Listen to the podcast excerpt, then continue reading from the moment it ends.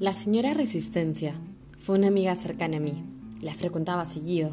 Teníamos largas conversaciones. Ella era especialista en hacerme ver las cosas como yo las quería ver.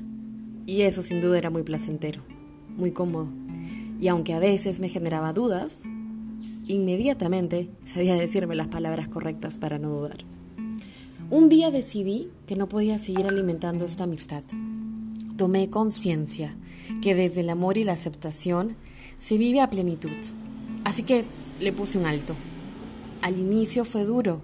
Ella dio honor a su apellido. Se resistió a dejar de ser tan cercana a mí. Se resintió, me buscó muchas veces, hasta que un día se cansó. Se dio cuenta que había cambiado, que no era la misma y que nuestra relación se había roto y hoy comparto contigo algunas razones por las que decidí ponerle un alto a la resistencia en mi vida.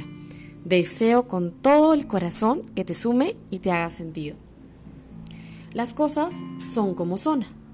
Sé que es una frase cliché, pero muchas veces no queremos aceptarlo y no queremos ver lo evidente porque duele y a veces mucho más de lo que uno imagina.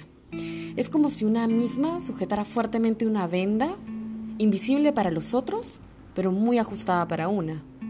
Nuestra resistencia a las diversas situaciones o circunstancias es nuestra principal causa de sufrimiento. Nos resistimos por miedo al dolor. La incertidumbre del futuro nos genera ansiedad. La angustia de recordar el pasado nos produce depresión. Sé que no es fácil, te juro que lo sé, pero te garantizo que el mejor camino para liberarte de todo aquello que no te suma y que te ata al pasado y que te estanca es y será siempre aceptar, perdonar, amar y vivir el hoy. Recuerda que el agua estancada tarde o temprano va a terminar apestando.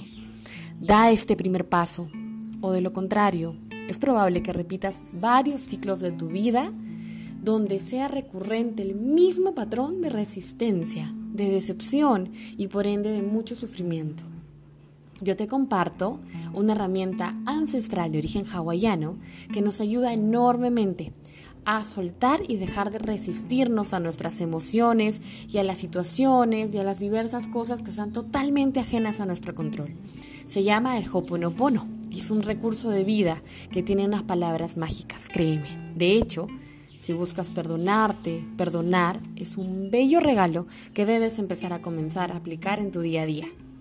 Desde que lo vengo realizando me siento más ligera, más, más agradecida, dichosa y amada. Así que espero que lo puedas aplicar desde ya mismo.